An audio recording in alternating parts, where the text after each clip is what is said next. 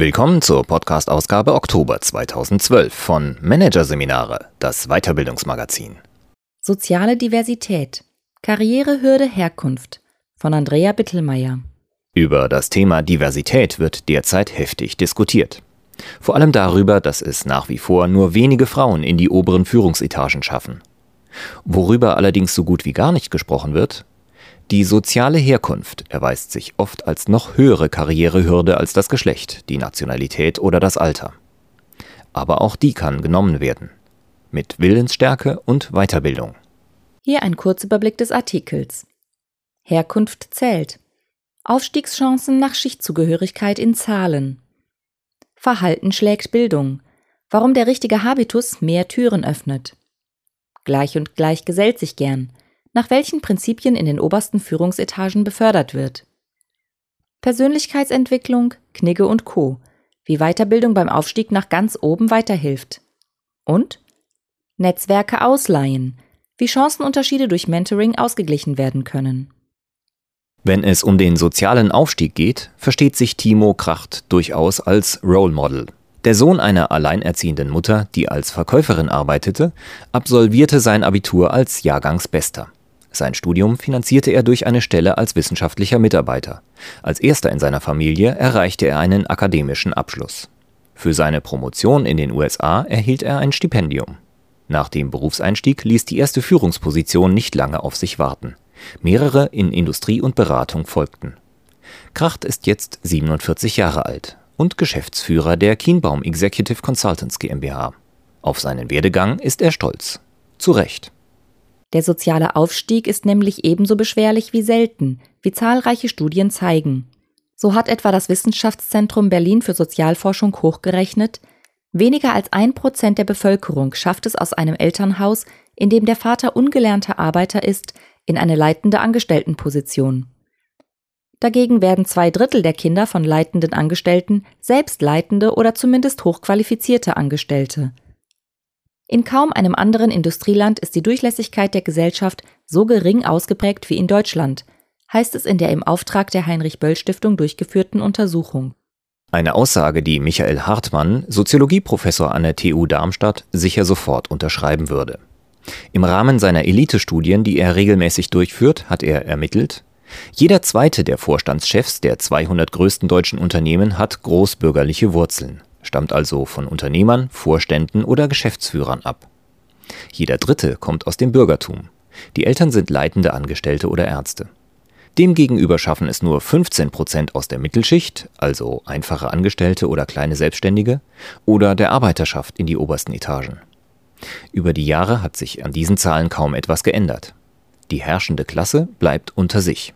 Zwar spielte der leichtere Zugang, den die Angehörigen der oberen Schicht zu einer guten Schul- und Universitätsausbildung haben, inklusive Privathochschule und Auslandsaufenthalten, zweifelsohne eine Rolle für die Undurchlässigkeit der Gesellschaft.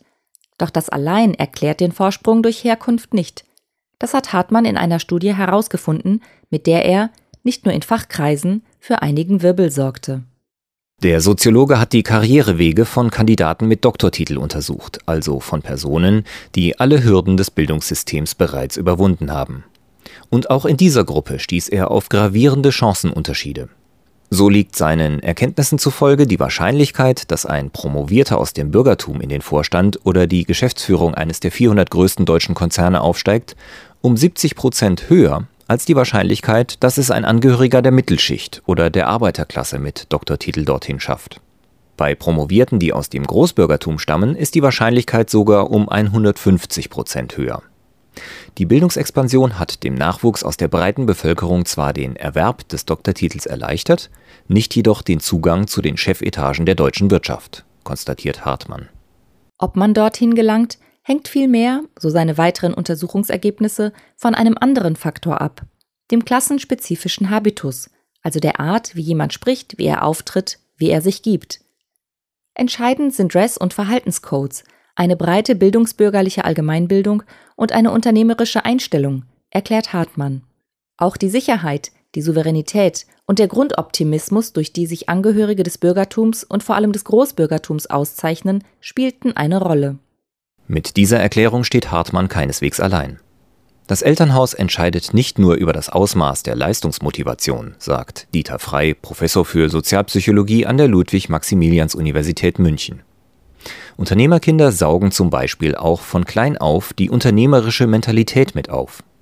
Sie übernehmen andere Werte und Normen und auch ihr Sprechen, ihr Denken und ihr Handeln entwickelt sich anders als bei Kindern aus Beamten, Künstler, Handwerker und Arbeiterfamilien.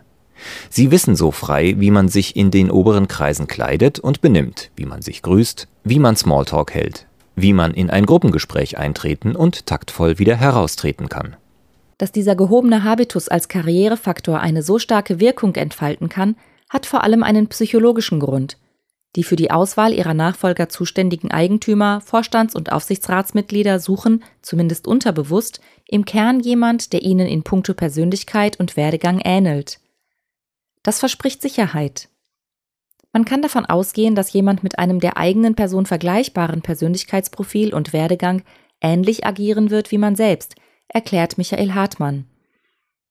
Experten sprechen in diesem Kontext auch vom Ähnlichkeitsprinzip, durch das Bewerber aus der eigenen Schicht bevorzugt werden. Und natürlich entfaltet auch das berühmte Vitamin B der Sprösslinge aus höherem Hause seine Wirkung. Das Netzwerk ihrer Eltern ist wie ein Hilfsmotor, der ihre Karriere zusätzlich antreibt. Man kennt sich, man empfiehlt einander weiter, sagt Sozialpsychologe Frei. Das Heimtückische der Karrierefaktoren Habitus und Vitamin B für alle, die nicht darüber verfügen?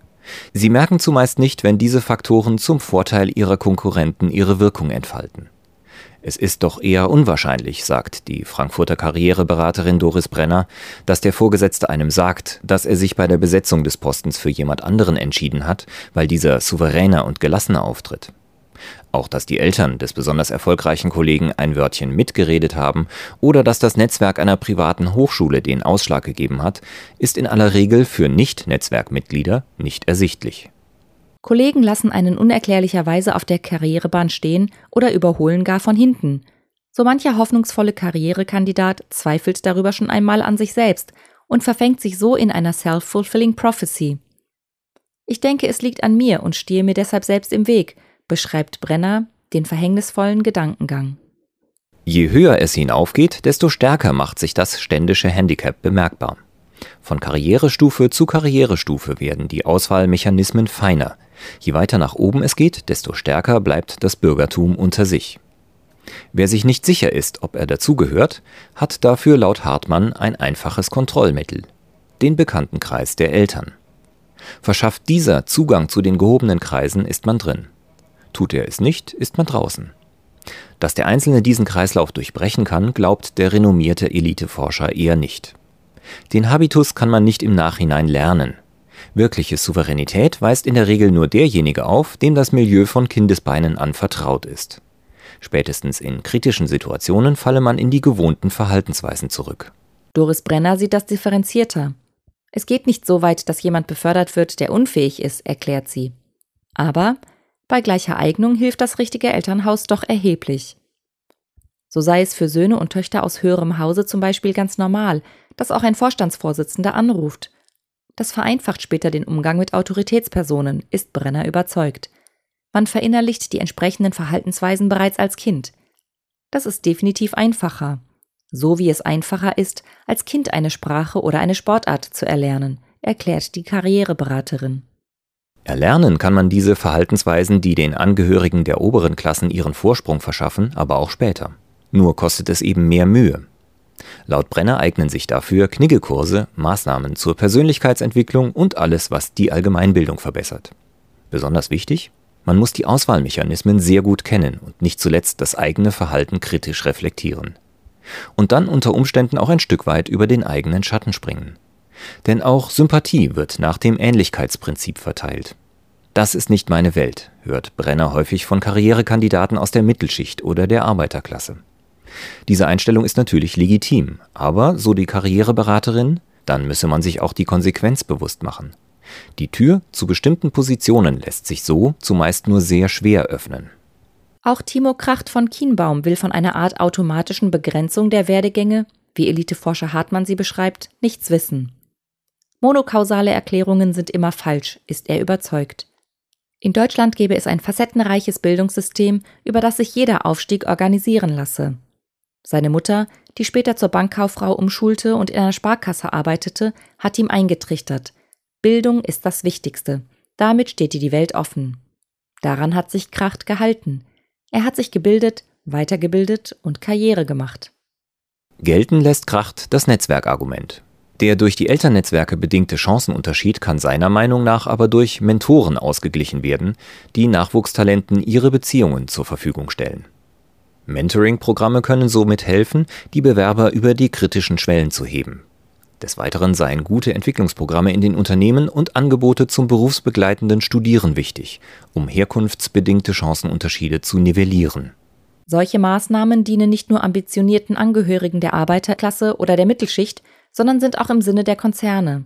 Denn ohne sie wird ein Großteil der Bevölkerung von der großen Karriere ausgeschlossen, was aus Unternehmenssicht nicht ungefährlich ist. Monokultur bedeutet letztlich immer Inzucht, erklärt Wissenschaftler frei. Alle denken gleich, sind gleich gestrickt, verhalten sich gleich. Aber sie machen auch dieselben Fehler und laufen gemeinsam in die falsche Richtung. Die Förderung von sozialer Diversität hilft, dies zu vermeiden. Ein Unternehmen sollte stärker die Performance und den Charakter berücksichtigen und weniger die Faktoren, die stark vom Elternhaus abhängen, wie beispielsweise der Besuch einer privaten Hochschule oder Auslandsaufenthalte in jungen Jahren. Nennt Frei einen wichtigen Punkt auf der Agenda zur Förderung der Herkunftsvielfalt. Personal- und Managementberater Kracht rät den für die Personalauswahl verantwortlichen Führungskräften zudem, sich mit dem Mechanismus des Ähnlichkeitsprinzips auseinanderzusetzen und bewusst gegenzusteuern. Ein differenzierter Blick ist also gefragt, auch auf die Familiengeschichte von Bewerbern. Wenn Timo Kracht sich mit einer solchen auseinandersetzt, interessiert er sich zum Beispiel für folgende Aspekte. Hat der Kandidat aufgrund einer besonderen Familiensituation früh Verantwortung übernommen? Kommt er aus einer Großfamilie und bringt daher eventuell besondere Kompetenz im Bereich der Konfliktlösung mit sich? Hat er Verantwortung im elterlichen Betrieb übernommen, als dieser sich gerade in einer Schieflage befand? War er Schulsprecher? Hat er eine AG geleitet? Hat er lieber Mannschafts- oder Einzelsport betrieben? Krachts eigener Erfolg fußt nicht zuletzt auf einem gesunden Selbstbewusstsein. Ich hatte nie das Gefühl, benachteiligt zu sein und bin immer entspannt damit umgegangen, dass andere die Söhne von etablierten Managern sind. Schnell hatte er für sich erkannt, die kochen auch nur alle mit Wasser.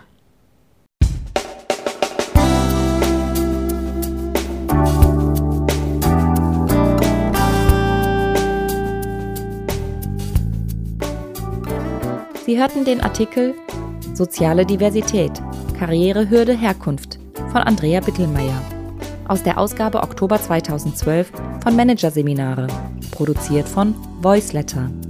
Weitere Podcasts aus der aktuellen Ausgabe behandeln die Themen Customer Touchpoint Management, den Kunden berühren und entspannt Kontakte knüpfen, Sympathie als Strategie. Weitere interessante Inhalte finden Sie auf der Homepage unter managerseminare.de und im Newsblog unter managerseminare.de/blog.